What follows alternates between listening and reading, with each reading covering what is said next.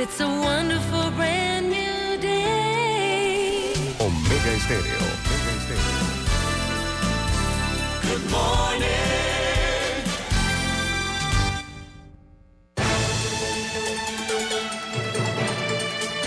7.30 de la mañana en Panamá. Inicia En Perspectiva. La información y análisis de las noticias locales e internacionales. En Perspectiva. Con Guillermo Antonio Adames, Rubén Darío Murgas y Camila Adames Arias. En Perspectiva. Un análisis para las mentes inteligentes. En Perspectiva por los 107.3 de Omega Estéreo.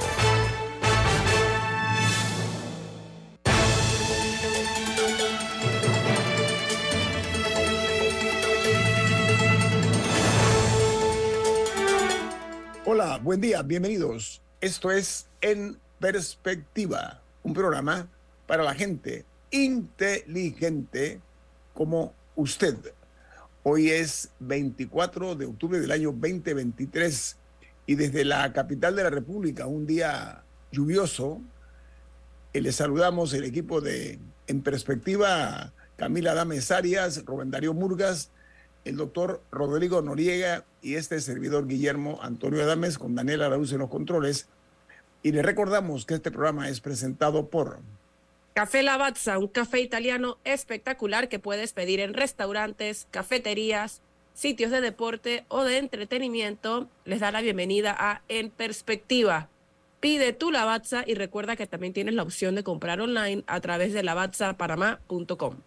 Amigos, el, la capital de la República y otros puntos de nuestro país amanecen hoy con protestas en las calles. Eh, esto eh, obedece pues al malestar que ha provocado la manera como se realizó la, el desarrollo, la implementación, la formalización del contrato minero, como se le llama en nuestro país, entre esta empresa canadiense, coreana y otros países más y el Estado eh, panameño. Ayer nosotros entrevistamos al abogado Roberto Ruiz Díaz, él decía que el, nuevo contrato es secuencia y consecuencia de un contrato declarado inconstitucional que data de 1997. Me pareció muy oportuno eso. Doctor Noriega, ¿qué le parece eso? El, inicio de este contrato y cómo está eh, terminando, ¿no? Eh, su opinión. Buen día, doctor Noriega. Día, don Guillermo. Buen día a la audiencia. Buen día, Panamá. Eh, parece que la madre naturaleza estuviera llorando esta mañana con sus lágrimas. La lluvia nos está advirtiendo el profundo dolor que siente por la aprobación de este contrato. Yo creo que el contrato ley 406 del 20 de octubre del 2023, que entró en vigencia el mismo viernes a las 8 de la noche, un minuto después, un segundo después de haber sido publicado en el sitio oficial, eh, es uno de estos hitos en la historia política de este país que se convertirá eh, en un par de aguas. Yo no, definitivamente coincido con el jurista Ruiz de que efectivamente este es un contrato no solo que es continuidad del contrato ley 9 de 1997, sino que además en distintas partes muy importantes de este contrato hace referencia y se fundamenta en un contrato ley 9 1997, que fue derogado, que fue anulado por inconstitucional por la Corte Suprema de Justicia en dos ocasiones, en diciembre del 2017 y en junio del 2021. Y a pesar de eso, los negociadores panameños permitieron que en tres o cuatro partes del contrato nuevo se hiciera alusión a parámetros y a criterios establecidos en el contrato ley 9 1997 expresamente, no, no, no sugerido, no sutilmente, sino de forma muy espesa. Entonces, lo que es una, obviamente una especie de desafío a la Corte Suprema de Justicia. Doctor Noriega, a ver, eh, si lo vemos en perspectiva, ¿no? Los negociadores de los tratados del canal, Tratado Torrijos Carter, los negociadores de este contrato eh, minero, eh, ¿Hay alguna similitud? Usted hablaba de parteaguas, o allí eh, esto dista mucho de lo que fue el beneficio a la patria en cuanto a lo firmado, en cuanto a lo elaborado, elaborado por los negociadores, eh, doctor Noriega, digo los panameños, ¿no? Aunque esto tiene visos también de la mano de los abogados de la, y negociadores de la empresa. Don Guillermo, yo siempre he afirmado, digo, no, creo que la, la, la conducción sea muy, eh, muy difícil de llegar a conducirla, de que los panameños que participaron en la negociación del Tratado Torrijos Carter, cuando se firmó ese tratado, cuando el tratado entró en vigencia, ninguno cambió de casa, ninguno mejoró su patrimonio personal, ninguno mandó a sus hijos a estudiar a Estados Unidos si no tenía ese patrimonio antes de esa negociación. Es decir, no sacaron provecho personal de eh, la negociación de los tratados Torrijos Carter. Hoy en día, con la negociación minera, no podemos afirmar lo, lo mismo porque no sabemos qué va a pasar con los políticos, tanto los 45 diputados en la Asamblea Nacional que votaron a favor del contrato, como los ministros, como el vicepresidente que está en campaña y otro montón de, de políticos panameños que hicieron posible esta aprobación. No sabemos eh, si la minera va a aportar para sus campañas electorales, no sabemos si los que son abogados, por ejemplo, el día 1 de julio del 2024, cuando se acaba su mandato, o antes, eh, vayan a prestar servicios a la minera. Nada de eso está regulado, nada de eso está establecido. Entonces hay una diferencia enorme, tanto en el nivel intelectual y sobre todo en el nivel moral de los negociadores de ambos instrumentos, del Tratado Torrijos Carter por un lado y del Acuerdo Minero por el otro. Ahora. Guillermo, yo, yo No, yo me quería, quería referir a la situación que se dio el día de ayer y que continúa el día de hoy de protestas en las calles y con varios puntos. El primero es que una gran movilización de ciudadanos ayer en distintos puntos del país. Eh, hubo unos en, en la ciudad capital, hubo en Veraguas, hubo en diferentes lugares que varios continúan el día de hoy. Y me, me llaman la atención varias cosas. Una es que a esta hora, o sea, siendo las 7 y 37 de la mañana, sea, ya más de 24 horas de, de cierre en algunos lugares, todavía no le hemos visto la cara al presidente. Ni siquiera con un mensaje grabado de 30 segundos para decir nada.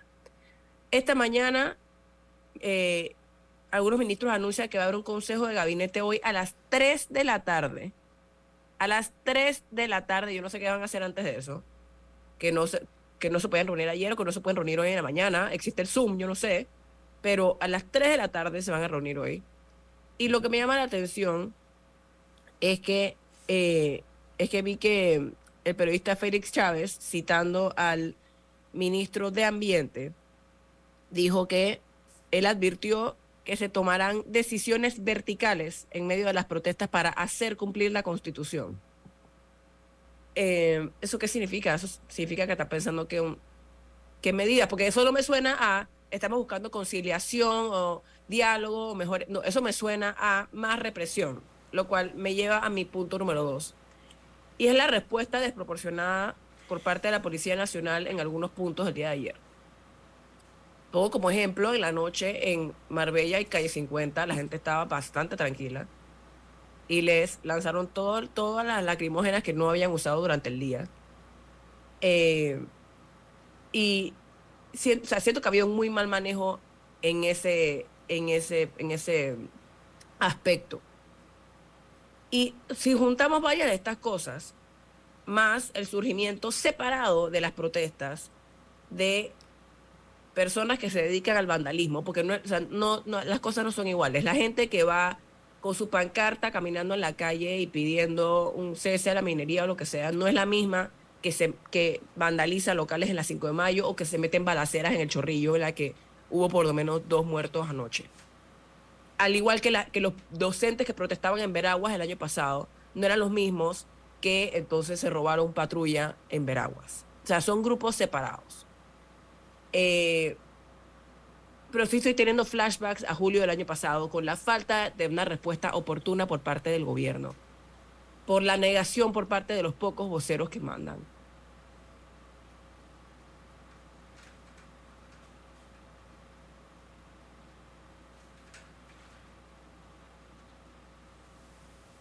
mía. Entonces, Adelante. Ajá. Adelante. Es que se había cortado. Se había congelado la imagen.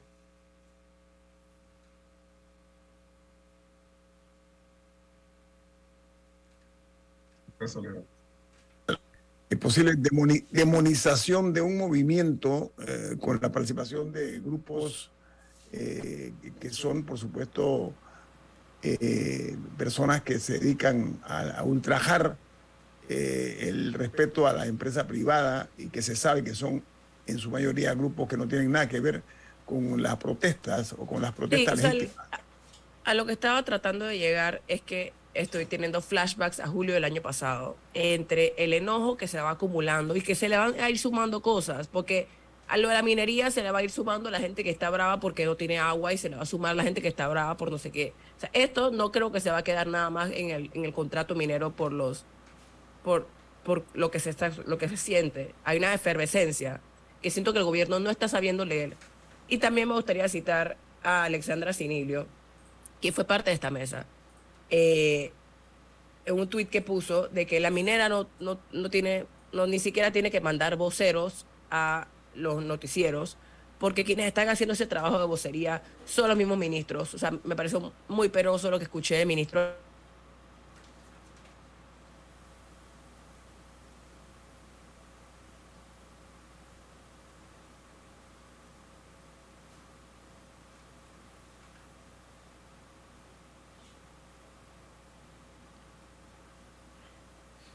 Aló.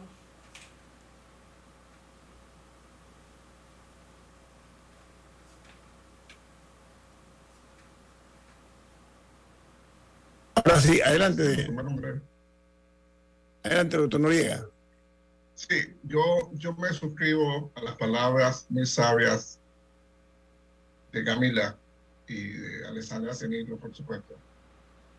Eh, yo creo que hay dos situaciones que el gobierno nacional no entiende. Uno, todas estas protestas las han creado ellos. Ellos facilitaron, promovieron y alimentaron las condiciones que provocaron la protesta. La Asamblea Nacional se cerró se militarizó ante el nuevo proyecto de ley 1100 que se convirtió en el contrato ley. No hubo participación ciudadana. A los ciudadanos los reprimieron brutalmente. Hay un, camaro, hay un fotógrafo de sociedad civil que perdió un ojo. Que perdió un ojo porque han agarrado la mala costumbre, las fuerzas, entre comillas, antimotines, de control de multitudes, de disparar a la cabeza. De disparar a la cabeza. Eso lo vimos en, el movimiento de la ley Chorizo, en, en Changuinola, en San Félix, con las consecuencias muy conocidas, y se ha vuelto a repetir. Eso está prohibido por, los, por las convenciones internacionales de Ginebra. Eso está prohibidísimo. Eso es un delito de lesa humanidad, no solo de lesiones, sino un delito de lesa humanidad. Me alegra que el Ministerio Público haya tomado cartas en el asunto. Pero eso es peligrosísimo. Entonces, lo que hicieron ayer eh, la represión en Marbella, no porque se trata de Marbella y, y, todo eso, sino porque fue cerca de un hospital. También está prohibido por las convenciones internacionales. Dispararon gases lacrimógenos en un área hospitalaria, por favor. Por favor. Eh, ponen la cabeza a Chorlito, que concluye que pueden disparar gases lacrimógenos en un área hospitalaria donde hay gente en cirugía, gente en cuarto de urgencia, gente en recuperación, eh, eh, todo tipo de personas en, distintos estados de, situaciones médicas. Entonces, yo creo que es fundamental, uno, que el gobierno le dé la cara a la ciudadanía. Diga, sí, metimos la pata, este es nuestro error. Y que le explique a la ciudadanía, porque hay todavía muchas personas, muchos ciudadanos panameños, que piensan que esto es como cualquier otra ley aprobada por el Estado, que se puede retrotraer, que se puede derogar. Ciudadanos, ciudadanas, tengo la mala noticia que esta ley no puede ser derogada unilateralmente por el Estado panameño. Podría ser derogada por un acuerdo con la empresa minera, que no creo que la empresa minera vaya a acordar que le deroguen su, su contrato. Así que tendremos que esperar a la Corte Suprema de Justicia que decida otra vez, en tercera ocasión, que el acuerdo minero es inconstitucional. Es una Doctor, va- lástima- tengo un, corte, doctor, un corte comercial que le voy a pedir eh, que amplíe sobre eso porque sabe que es nuestra responsabilidad primaria y única hacer docencia a nuestra audiencia. Y la mejor manera es explicar lo que usted está muy bien diciendo. Esto es un, un- esto está un hecho consumado, ¿cierto, doctor Noriega? Vamos a ampliar esto al regreso del Poder Comercial. Diré más, esto es En Perspectiva, un programa para la gente inteligente como usted. En perspectiva, por los 107.3 de Omega Estéreo.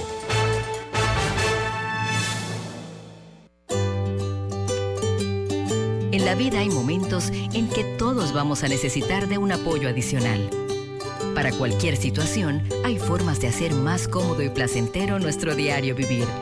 Sea cual sea su necesidad, en Hogar y Salud los apoyamos haciéndole la vida más fácil, porque contamos con la experiencia necesaria para recomendarle lo que usted necesite. Recuerde, Hogar y Salud les hace la vida más fácil. Atención, amigos de Veraguas, ya abrimos nuestra nueva sucursal en Boulevard Santiago. Estamos abiertos en todas nuestras sucursales del país y le hacemos su entrega de forma gratuita en Panamá Centro. Para mayor información, puede consultar en Instagram y Facebook. Escuchar Omega Stereo es más fácil que nunca. Solo busca la aplicación de Omega Stereo en Play Store o App Store y descárgala gratis. No te pierdas los mejores programas y tu música favorita. Descarga la app de Omega Stereo y disfruta las 24 horas donde estés. Control de tu flota y de tu negocio con Maxi Flota de Petróleos Delta, la herramienta que acompaña a tu flota para potenciar tu negocio. Con más de 180 estaciones a nivel nacional, tarjeta doble ID, integración GPS y acumulación de millas Connect Miles. Con el servicio y la calidad que mereces de forma más segura y con el control de consumo que necesitas. Solicítala ya al 279-2929. Maxi Flota de Petróleos Delta. En perspectiva, por los 107.3 de Omega Estéreo.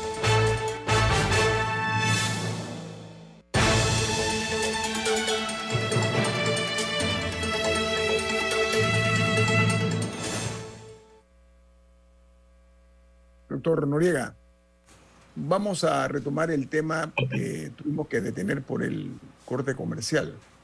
La idea, reitero, el compromiso nuestro aquí de esta mesa, de, esta, de este programa, es dos cosas. Una, hacer docencia. Dos, crear conciencia. Rima, pero es así. Doctor Noriega, esto ya está consumado. No es probable que ese contrato pueda eh, ser bajo ninguna circunstancia derogado. Tiene que elevarse a la Corte Suprema de Justicia. ¿Qué implicaciones tiene eso, doctor Noriega? Eh, explico, eh, don Guillermo, gracias por la oportunidad. Explico jurídicamente la situación. Casi cualquier ley aprobada por la Asamblea Nacional puede ser derogada por el propio Estado. Las reformas electorales, el presupuesto general del Estado, el Código Penal, etc. La, la- la ley que creó la provincia de Panamá Oeste, todo eso se puede abolir. La ley que creó la zona libre de color, eso se puede abolir, eso se puede derogar.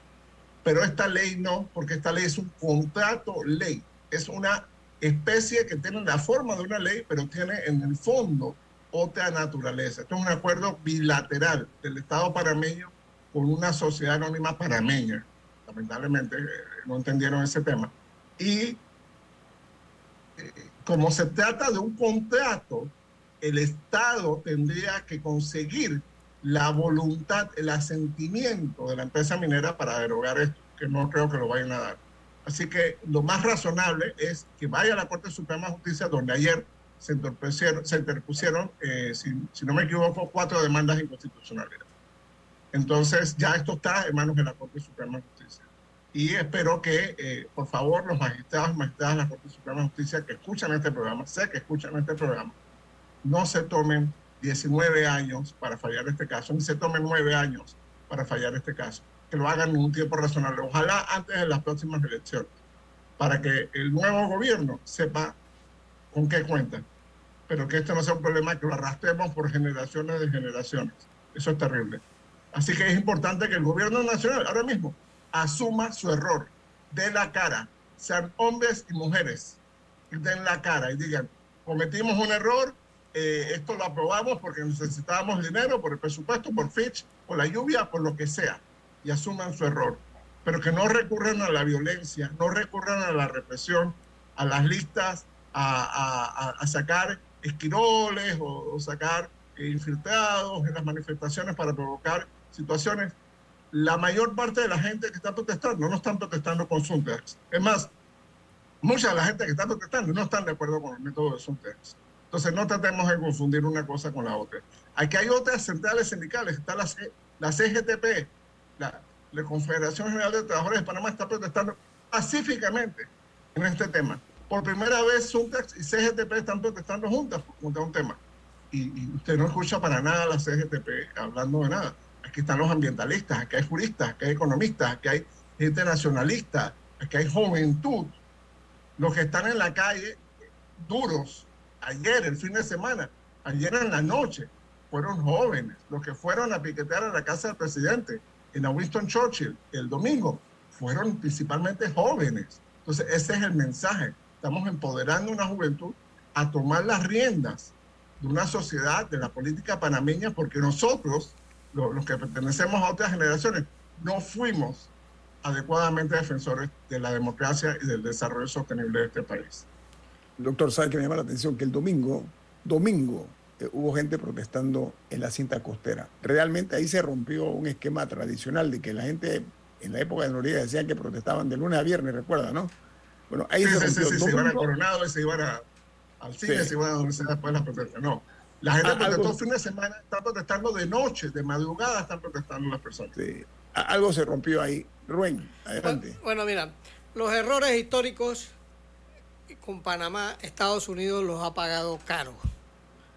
Digamos, el 9 de enero de 1964, los estudiantes de la escuela de Balboa, eh, con los padres de familia, se negaron a izar la bandera de, de- de Panamá, que todo lo que pedía era que se izara al lado de la de, esta- de Estados Unidos a partir del primero de enero de 1964.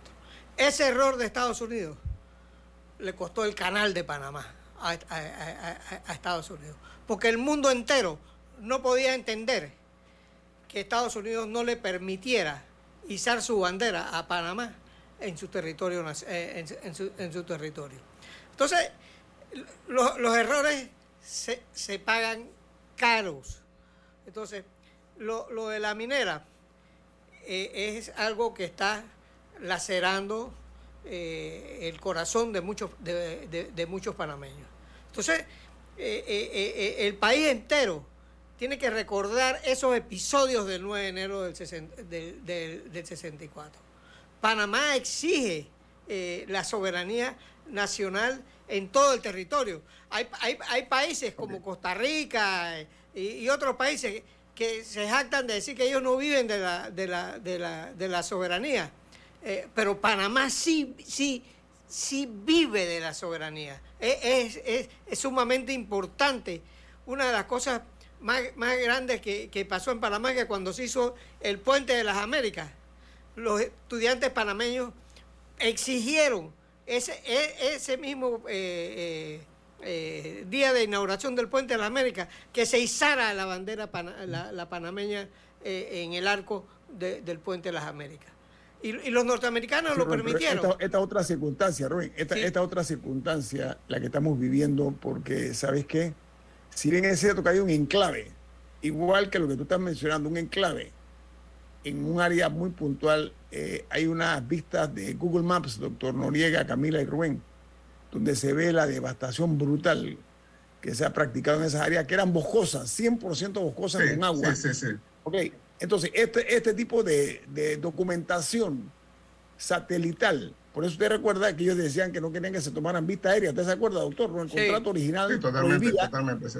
Bueno, Google se lo llevó por delante, no hay manera de tapar ese, esa devastación que hay en esa región que ha pasado de ser verde a una aridez propia de un desierto. Pero doctor, voy a, a entrar en materia para hacer docencia. Pero, pero- no, pero que bre- brevemente con el tema, si bien yo no siento que las dos situaciones son comparables, la de Estados Unidos con Panamá y la de Panamá con una empresa, eh, sí me gustaría destacar un paralelismo que hay con lo que dijo el señor Murgas, y es que el gobierno sí desafió a la ciudadanía con la manera en la que pasó el contrato. O sea, sabiendo, ellos sabían que había una inconformidad. Yo creo que subestimaron esa inconformidad eh, con eso que hicieron de pasarlo en cuatro días, eh, en- bueno, perdón, en tres días, sancionarlo esa misma noche, solamente darle media hora a los diputados para que todas esas cosas, creo que lo único que hicieron fue tirar gasolina en, en, Sí, en el fuego. O sea, ellos sí, creo que subestimaron y, el, y lo que están haciendo ahora también no... Ellos han tenido una actitud conciliadora para tantas cosas.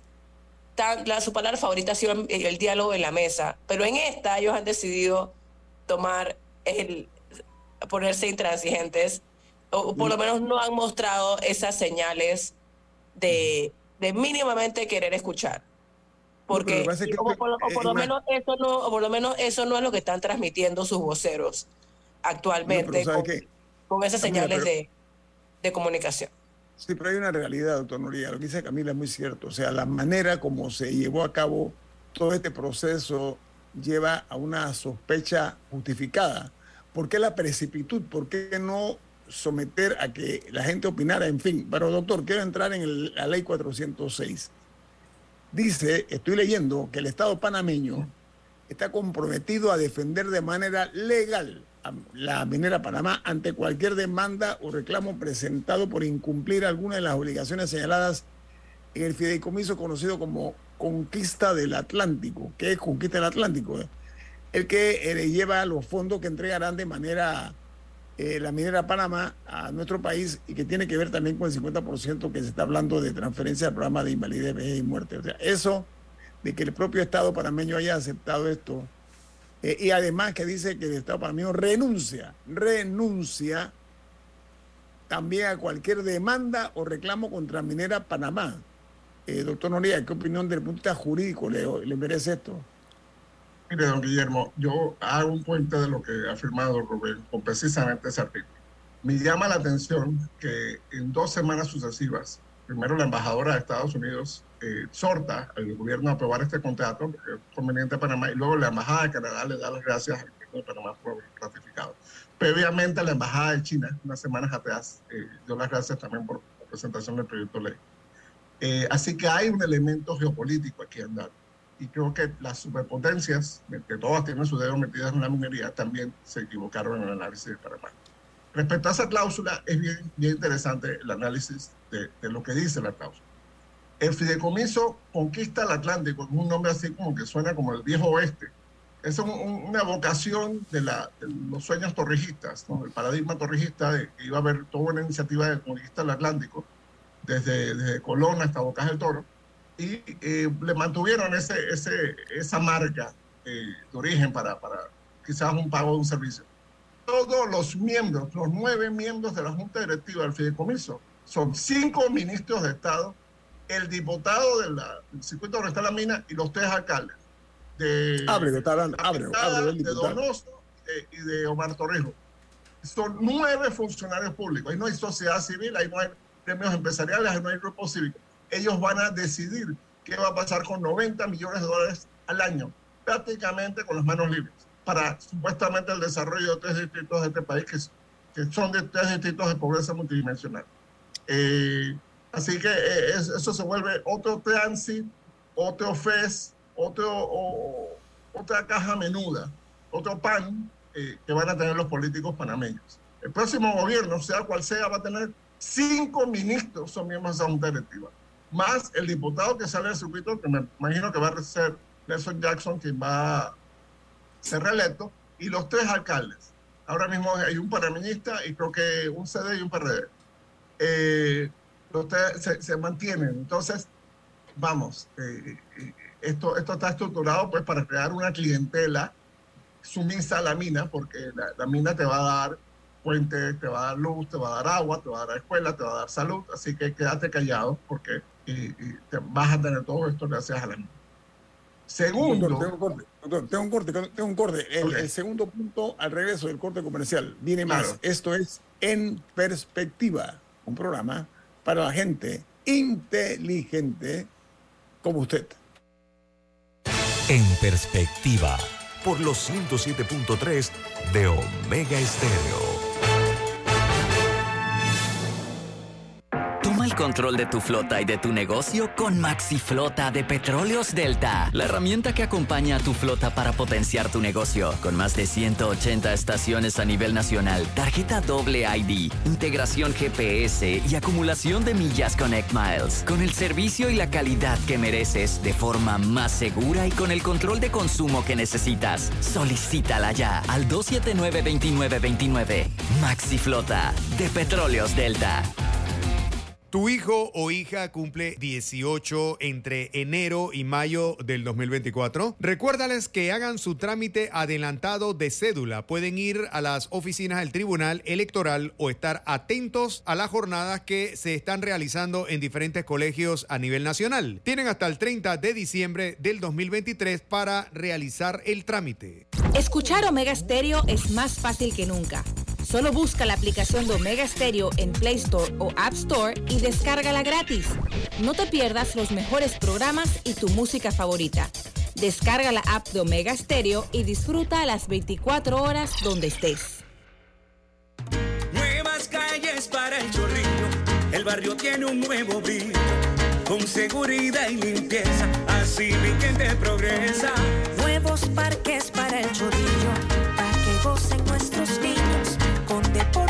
Esparcimiento, de mejorar es el momento. El chorrillo Tiene su salsa, que no se cansa, es un barrio que se levanta, ahora el chorrillo avanza.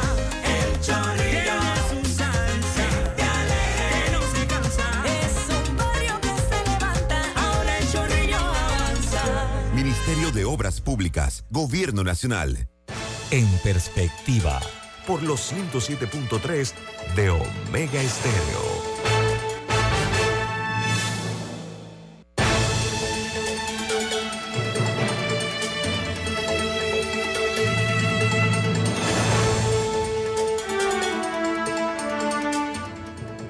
Bueno, amigos de En Perspectiva, cuando hay un hoyo negro, como el que estamos viendo ahora mismo, afloran las especulaciones. Y este programa tiene el propósito, el objetivo de exactamente no especular, sino irnos directamente a la columna vertebral del problema. Estamos analizando con el doctor Rodrigo Noriega lo de la ley 406. Yo le preguntaba al doctor Noriega, donde se dice en el mismo, en el, contrato, que el Estado panameño está comprometido, me gusta esa palabra subrayada, a defender, la subrayo, la, eh, eh, de manera legal a, Mi- a Minera Panamá ante cualquier demanda o reclamo presentado por incumplir alguna de las obligaciones señaladas en el Fideicomiso Conquista del Atlántico. Luego, a renglón seguido, se habla también que el Estado panameño renuncia, subrayo, renuncia también a cualquier demanda o reclamo contra Minera Panamá por, abro comillas, por los efectos e impactos que pudieran haber resultado de la declaración de inconstitucional de la Ley 9 de 1997. Doctor Noriega, explícanos esto Ahí- en ahí- términos llanos. Ese es, ese es uno de los goles mejores que se ha metido para Lamentablemente no se metió en una cancha de fútbol con Romel Fernández. Por ningún panameño, sino por, en la Asamblea Nacional y por el Ejecutivo.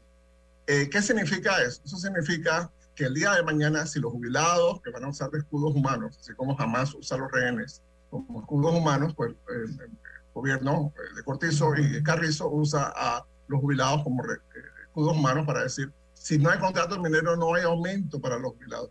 Sí puede haber aumento a los jubilados si le cortamos el presupuesto a la Asamblea. Bien. Esto lo dijo el ¿Qué diputado dice? Juan Diego Vázquez. Sí, que, que ese dinero se le quita a la asamblea y se da a los y jubilados. sobra, alcanza y sobra para eso. ¿Qué pasa si el día de mañana la minera no tiene las ganancias que supuestamente dice que va a tener y no se puede dar la plata para, para pagarle a los jubilados? Bueno, vayan y demanden al Estado, no me demanden a mí. Ay, si me demandan a mí, el Estado me tiene que pagar toda la defensa. Pero de paso, metieron la cláusula, la, la parte importante de la cláusula, que es que el Estado panameño renuncia a todo, a todas las demandas y reclamaciones por eh, eh, la declaración de inconstitucionalidad. ¿Qué Esa es una sucede entrega allí? total, doctor. Esa es una entrega total, ¿no? O sea, Totalmente. Esa es la parte más no varila de este, de este eh, contrato. ¿Qué sucede allí?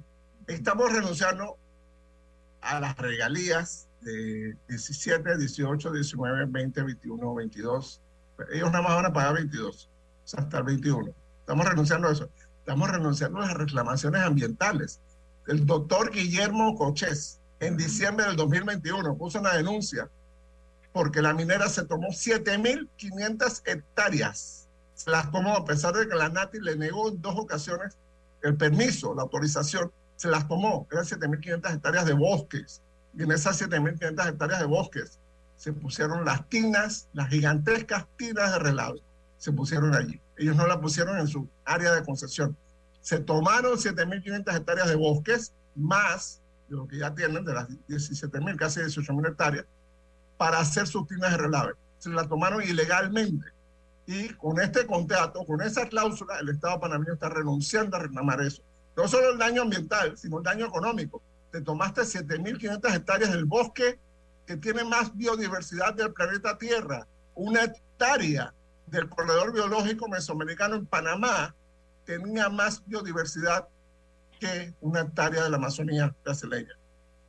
Entonces, eso lo hemos sacrificado y, la casa pierde y se ríe. La casa pierde y se ríe. Lamentablemente, quienes se ríen no son los que tienen que pagar las consecuencias de Aparentemente una, una pobreza de ideas en cuanto a los aportes a favor de la República de Panamá, por lo que estoy Hubo un enteísmo, también un enteísmo. Lamentablemente este contrato es enteísta. El tema del canal, dicen que, ah, bueno, ya salvamos el tema del agua del canal. No, ahí solo dicen que se van a tomar en cuenta el canal y el canal va a tener precedencia. No se dice cómo.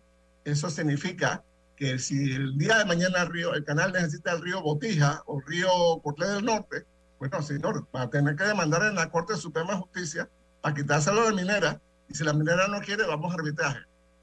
Así, así de claro y maravilloso fue, fue la cláusula. Porque yo pensaba, bueno, la cláusula va a ser específica. No, esa es simplemente una mención de que en la constitución panameña se dice que, que el canal tiene tiene importancia y que tiene que cumplir sus funciones. Bueno, perfecto, pero ¿cómo lo van a hacer? No dice cómo. Bueno, usted en un contrato tan específico como este, no dice cómo, es que no lo va a hacer.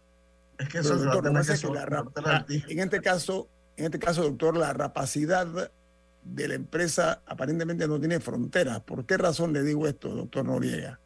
Pero perdón, yo, yo quiero decir algo. Yo quiero decir algo. La empresa está defendiendo sus intereses, que es lo que hace como una empresa privada. a quien le tocaba, a quien le tocaba ponerle alto era el gobierno panameño. O sea, la empresa no tiene por qué darnos caridad. a mí, a mí esto me parece importante. O sea, uno puede criticar a la empresa todo lo que uno quiera, pero al final está velando por sus propios intereses y el de sus accionistas y el de toda su gente. Aquí quien, a quien hay que apuntar con el dedo acusador es al gobierno panameño que no supo hacer lo mismo con los intereses de Panamá. Exacto, exacto, exacto, totalmente. Estoy de acuerdo contigo, Camila, pero ¿sabes qué? Otro, otro punto. En Panamá, la mitad de lo que pagaría en Zambia. Esa es culpa del Estado panameño, eso no es culpa de la empresa. En Zambia ellos pagan dos mil dólares por tonelada de cobre que sacan. En Panamá van a, van a, están pagando como mil y pico, mil noventa, mil, mil ochenta dólares por tonelada. O sea, eh, eh, Zambia cobra el doble. Ojalá hubiéramos tenido negociadores de Zambia. Sí, qué barbaridad. Doctor, pero seguimos haciendo docencia. Le ruego, por favor, que le haga ese aporte a la patria y es lo que pretendemos nosotros aquí, eso, y, crear conciencia. A ver, en la ley 406 del año 2023, Minera Panamá y sus afiliadas, abro comillas, renuncian a los arbitrajes y reclamos presentados en cualquier otro foro de resolución de disputas.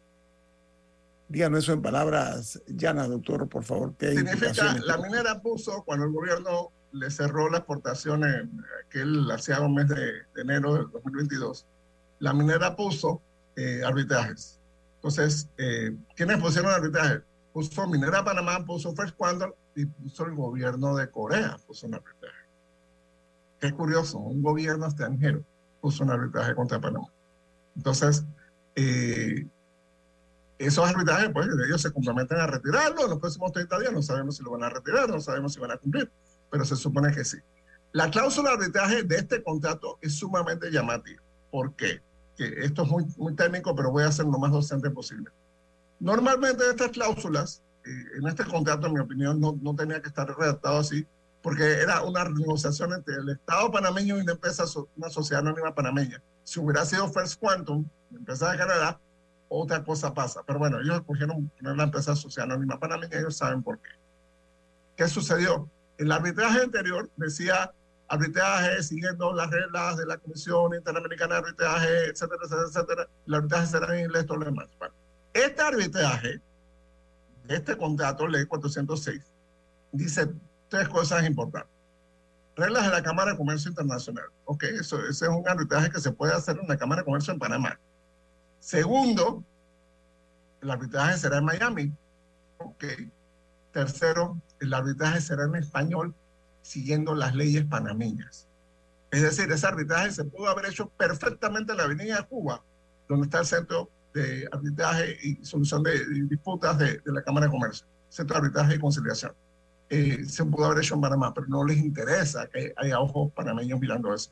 Pero vamos a hacerlo en Miami, en español, con abogados que dominen las leyes panameñas. Entonces, eh, no, eh, es nuevamente una, una, una muestra de la, de la opacidad que, que, anima este contrato. Yo quiero recordar, porque me, me, está recordando mucho por, por, el teléfono, qué fue lo que decidió la Corte Suprema de Justicia en el 2017 y en el 2021, porque es clave para entender lo que le va a pasar a este contrato. La Corte Suprema de Justicia dijo un fallo de Jerónimo Mejía, unánime, eso es rarísimo. En el 2017, en diciembre del 2017, dijo no se cumplió el proceso para hacer este contrato. Ese proceso requería que licitación pública. Aquí volvemos y repetimos el mismo error. 2021, la jueza, la magistrada María Eugenia López Arias, otro fallo unánime de la Corte Suprema de Justicia, que son rarísimos. La, la magistrada María Eugenia López Arias reiteró todo lo que se había dicho en el 2017. Y dijo, no, no entendemos por qué sigue eh, eh, esta, este contrato vigente. Este, este, no entienden que no existe contrato. Y vuelve y se comete el mismo error. No hubo licitación pública. No hubo participación ciudadana, que tuvo un requisito nuevo, acuerdo de Escazú, ley 125 del 4 de febrero del 2020. A partir del 4 de febrero del 2020, todos los megaproyectos de Panamá tienen un criterio, un parámetro de participación pública muy elevado. Y este contrato no lo tuvo. Y bueno, está el tema de China, Singapur y Corea del Sur, que son accionistas de la mira, eso es inconstitucionalísimo. Pero nadie sabe eso, doctor. Doctor, permítame, doctor, doctor, doctor. Eso está en negro sobre blanco. ¿Cómo es posible que se ha permitido esto de una forma complaciente? Doctor, dígamelo en dos minutos, por favor. Mire, don Guillermo, yo no entiendo los abogados del gobierno o los abogados contratados del gobierno que hicieron que hicieron realmente. Porque este contrato aparece, esto es típico contrato que uno consigue cuando va a un banco, a una financiera, una compañía de seguros que te dicen, nomás firma aquí, pon tu nombre, tu número de cédula y la fecha. Lo sacan del, del, de, de, una gaveta, eh, te quitan el polvo y te lo ponen a firmar. Eh, las cláusulas son 80-90% favorables a la mina. Eh, hay un par de cositas ahí a, a favor del Estado, pero eso son cosas totalmente simbólicas totalmente simbólicas y, y sin realmente mayor peso.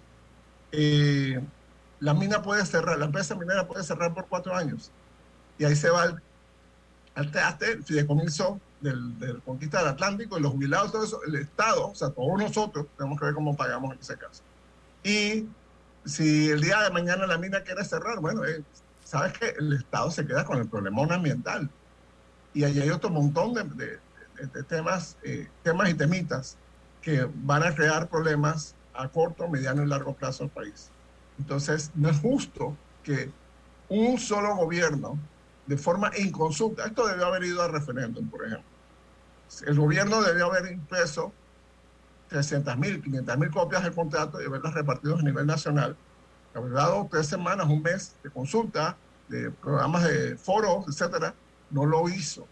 No lo hizo. Entonces, eh, eh, ¿por qué ese apuro? ¿Por qué esa, esa opacidad? Por los 700 millones de dólares que a finales de noviembre, el 20 de noviembre, la minera tiene que pagarle al gobierno 700 millones de dólares, por lo menos. Eh, 700 millones de dólares. Están desesperados por la plata. Claro, parte de ese dinero va a tapar un hueco del presupuesto, parte de ese dinero va a, todo esto que dice el contrato, ¿no? El fideicomiso del Atlántico, eh, los jubilados, los maestros, todo aquello. Entonces, ese fideicomiso del Atlántico en un año electoral. Usted se imagina a don Guillermo recibir 90 millones de dólares. Un año electoral. Cinco ministros, un diputado y tres alcaldes. 90 millones de dólares. ¿Qué van a hacer ellos ese dinero? Es una desproporción, doctor Noriega. Vamos al corte comercial. Mire más. Esto es En Perspectiva, un programa para la gente inteligente como usted. En perspectiva. Por los 107.3 de Omega Estéreo. El Gobierno Nacional, a través del MOP, informa que continúan los avances a muy buen ritmo en la ampliación a seis carriles del viaducto La Chorrera, un proyecto que mejorará la vida de más de dos millones de panameños que utilizan la vía interamericana diariamente, trayendo beneficios económicos y turísticos a la región de Panamá Oeste. Además, sumando arriba de 250 plazas de empleo. Un proyecto hecho por un gobierno en acción. Prometido, cumplido. Te pone a toda marcha y te premia con un auto nuevo. Por tan solo adquirir 4 litros o más de productos Gulf, ingresa a gulftepremia.com y con tu factura ya estás participando. Búscalos en los mejores autorepuestos del país. Lubricantes Gulf. Juntos somos imparables. Aprobado por la JCJ Resolución 2023-2045 del 31 de julio del 2023. Inundado de papeles en su oficina. Gasta mucho tiempo buscando documentos y archivos. En Solutexa digitalizamos los documentos de su empresa y le proporcionamos un software poderoso y fácil de usar para que pueda organizar y encontrar esos documentos escaneados. Llámenos al 209-4997 para un demo sin compromiso. Solutexa, expertos en digitalización y gestión documental. En perspectiva. Por los 107.3 de Omega Estéreo.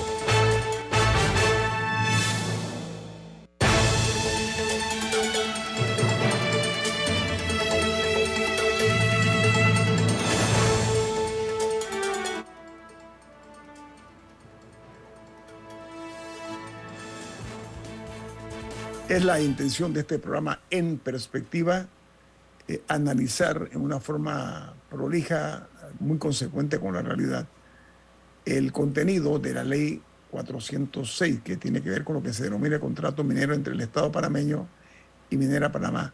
El, el problema, doctor Noriega, es que parece que algunos funcionarios ven a la sociedad panameña como un enjambre de ignorantes, ¿no?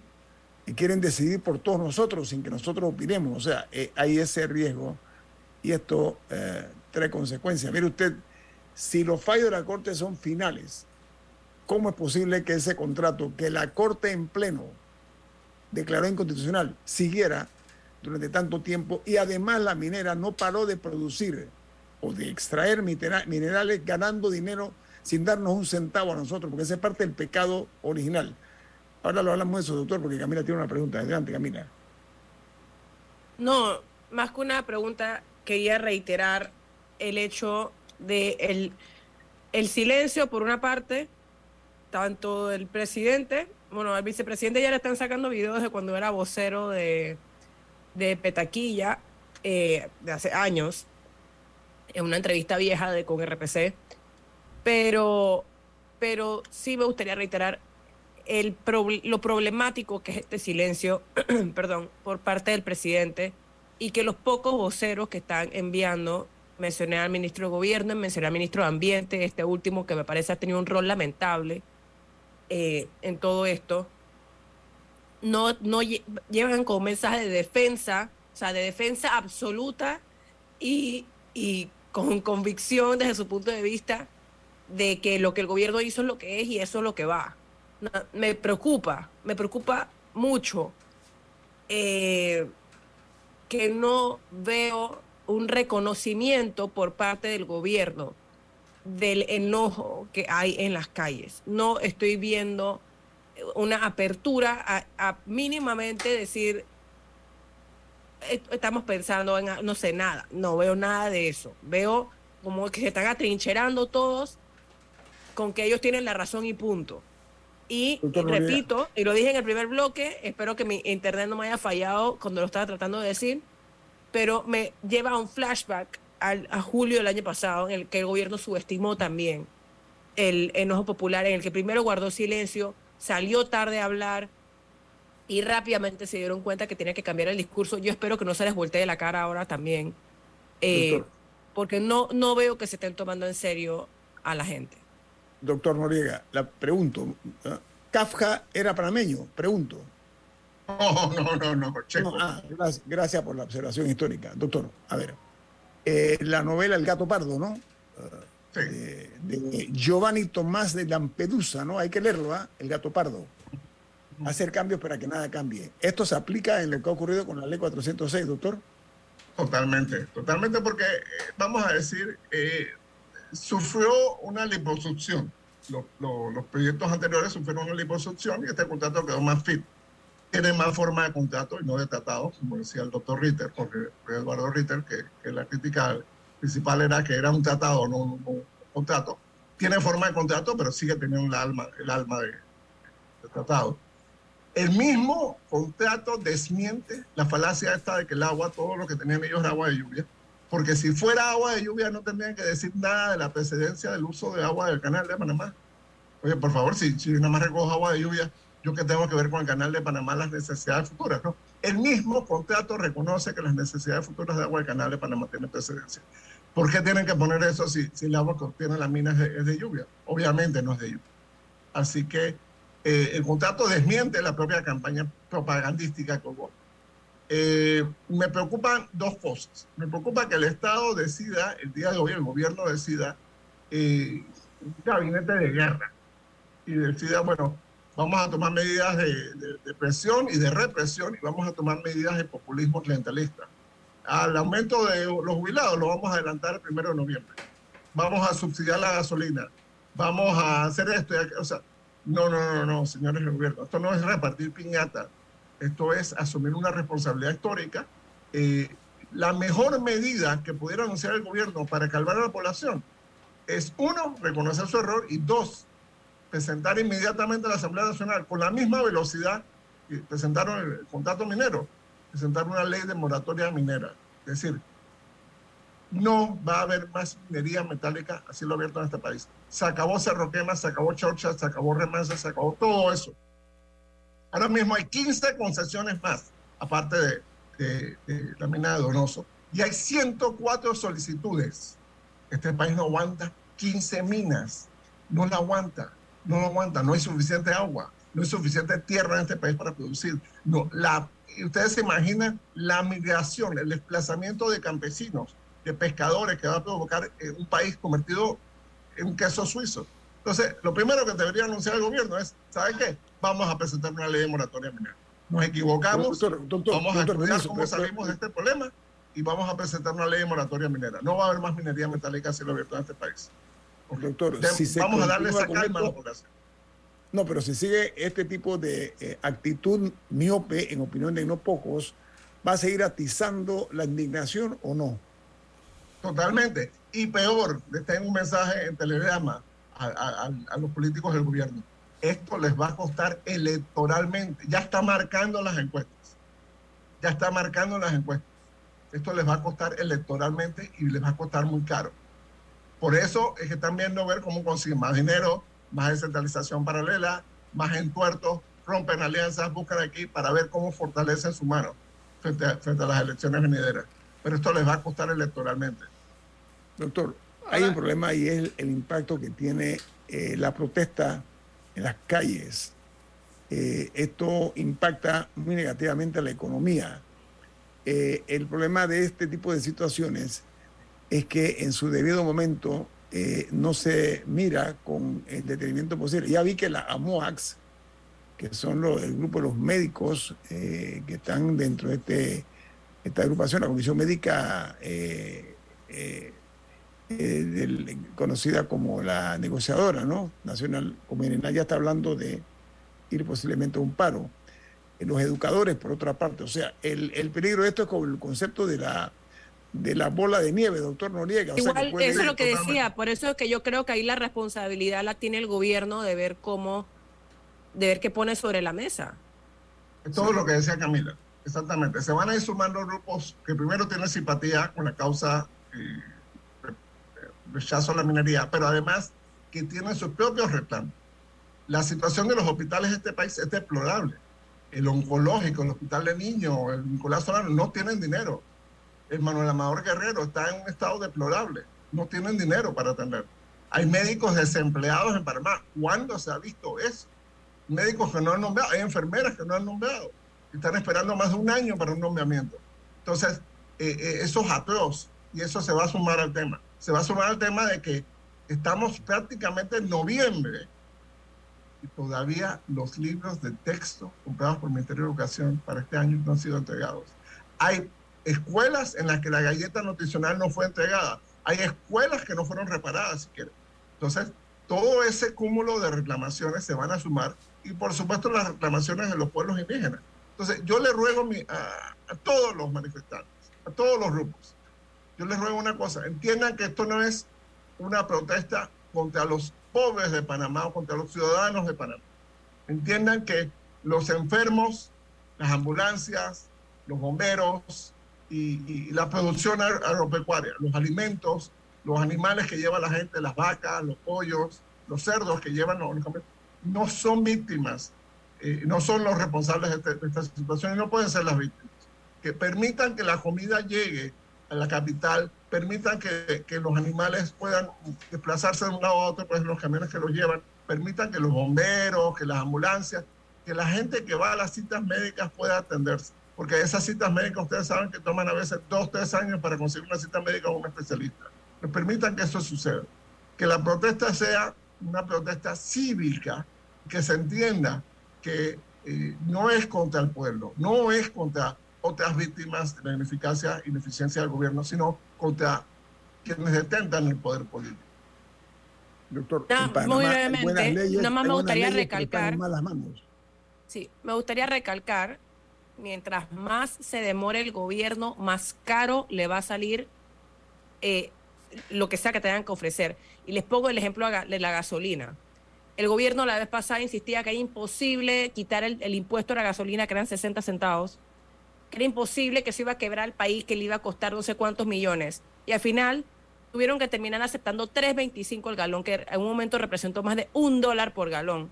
Porque si hubieran, o sea, si al final, si al principio no se hubieran puesto tercos con los 60 centavos, o hubieran estado dispuestos, les habría salido más barato. En un momento se habló hasta de 3.75 y como el gobierno se demoró, no solo lo aceptaron, se lo bajaron a 3.25. Entonces, mi advertencia es que tengan cuidado porque la gente está brava. Ellos tienen que entender eso y tienen que saber negociar. Bueno, tenemos que Como no supieron negociar con la mina. Voy a un mensaje al que le corresponda, ¿no? Aprendamos lecciones de otros países, de otras naciones. Nosotros no somos una isla. Los países no se gobiernan solo con política. Ojo, mucho ojo con eso que acabo de decir. La política no puede ser todo en una nación seria que tiene gente que cuida los mejores intereses del país. Doctor Rodrigo Noriega, un placer. Rubén Darío Murga, Camila Adames, un placer para nosotros que nos hayan acompañado el día de hoy. ¿Quién despide en perspectiva, Camila?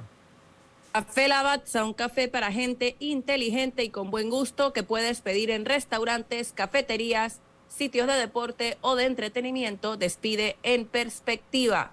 Pide tu Lavazza y recuerda que tienes la opción de comprar online a través de lavazzapanamá.com. No vamos. Gracias. Ha finalizado En Perspectiva. Un análisis para las mentes inteligentes. Por los 107.3 de Omega Estéreo.